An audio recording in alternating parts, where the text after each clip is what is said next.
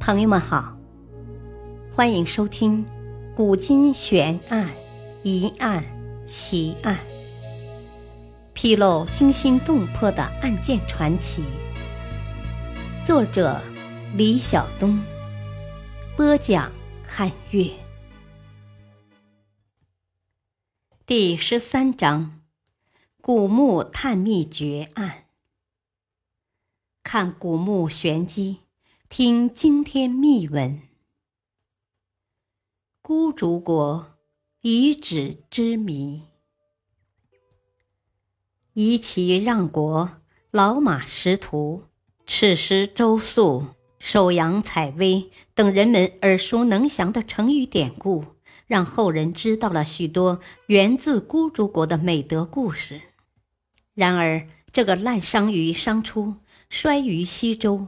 亡于春秋，存续近千年的孤竹国究竟都城在哪儿，却一直是个谜。文献记载，孤竹亦作胡竹，最早见于殷墟甲骨文和商代金文，在今河北卢龙、迁安一带和辽宁西部出土的商代青铜器上，有的铸有孤竹铭文。孤竹古国则建于夏末，兴于殷商，从立国到灭亡存在九百四十多年，约公元前一千六百年至公元前六百六十年，历经商、周、春秋三个历史时期，是青铜时代中国北方年代最久远、辖地最广阔的奴隶制诸侯国之一。也是今冀东地区文明史的开端。然而，孤竹千年国都究竟在哪？一直没有确切的答案。有说在辽宁朝阳，有说在河北迁安，也有说在河北滦县，还有说在河北卢龙。孤竹国的管辖范围一直是一个谜。那么，孤竹国到底名归何处？孤竹国的辖区应该是辽宁省的朝阳、锦州，河北省的承德、唐山、秦皇岛以及所辖的大部分县区。到了东周时期，孤竹国的辖区仅剩现在的卢龙、昌黎、阜宁、青龙以及秦皇岛的范围了。在喀左。卢龙、蓟县等地的考古结论表明，商朝时的孤竹国坐落在横跨冀东长城内外的一大片区域上。有史学家认为，其管辖及势力范围不仅包括今秦皇岛、承德、唐山和辽宁省的部分地区，还可能包括天津、北京两市东部的部分地区。而秦皇岛民间文化学者对于孤竹国的管辖范围另有新说，其认为孤竹国并不太大，只是在从最初的五十公里到后来又不足五十公里的地方，而并不是一个拥有上千里地域的国家。而燕国在齐桓公的帮助下所到达的孤竹国。也只不过是到达了今卢龙和迁西、迁安一带。近来越来越多的证据将孤竹国都指向卢龙。河北卢龙蔡家坟引起专家和媒体的持久关注。这个位于滦河东岸、青龙河以南、县城西南六公里、只有四五百人的小山村。因清朝兵部尚书蔡世英的墓地建造于此而得名。现在，它正离传说中的孤竹国都越来越近。据《史记·伯夷列传》注引扩地志所记，孤竹古城在卢龙县南十二里。从汉代《史记》和后代文献记载的方位来看，孤竹城。在今河北省卢龙县境无疑，在今卢龙一带有许多关于伯夷、舒淇的传说与遗迹，如夷其故里，夷其景，夷其庙，清风台，夷其读书处等。这里长期流传着民谣中有“滦水之北夷其里，滦水之东孤竹城”这样的句子，这些都可以印证孤竹古城在卢龙。关于孤竹古城遗址，也有一些不同的记载和说法，如《汉书》记辽西郡令知县有孤竹城。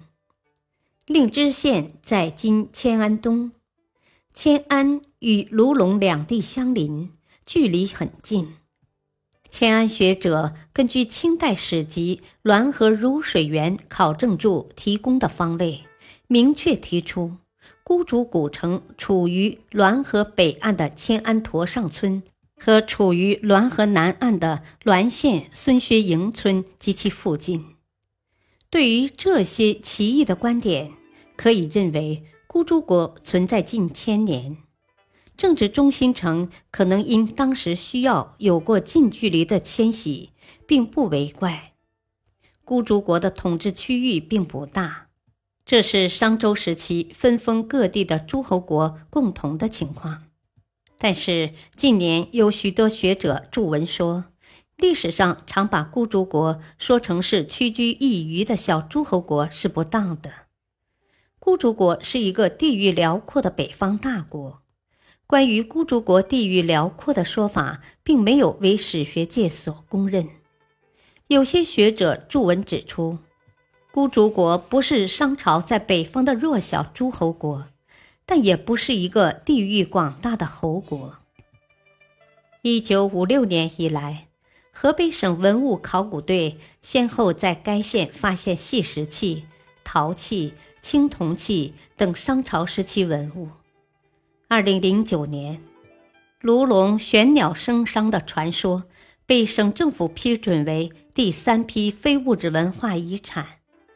同年六月，卢龙被中国文联、中国民协授予“中国孤竹文化之乡”。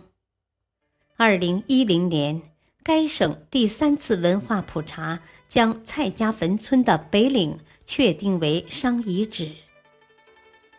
此后，经过当地多方考证，发现北岭还曾被称为孤子城，并曾出土过大量的青铜器、陶器、石器等。加之蔡家坟位于今县城南六公里处，且靠近玄水。青龙河和汝水、滦河两河交汇河道，地理位置与文献记载相吻合。专家学者初步判断，这里或是存续千年的孤竹国国都所在地。然而，河北省文物局文物保护处有关负责人在接受记者采访时曾表示。对于这种推断是否正确，目前尚缺乏直接证据。如确是孤竹国都遗址所在地，经发掘应该存有城墙等建筑基址、祭祀遗迹以及大型贵族墓葬群等。历史化外音：事实上，发现和发掘遗址的最大意义。更在于孤竹文化，遗其精神有了载体和依托，有了人们可观、可感、可具象的真实空间。当然，遗其也就有了无可辩驳的故里，可以真正的魂归故里了。从这个意义上讲，孤竹国都的发现，其影响不亚于任何一个古代遗址的发现。感谢您的收听，再会。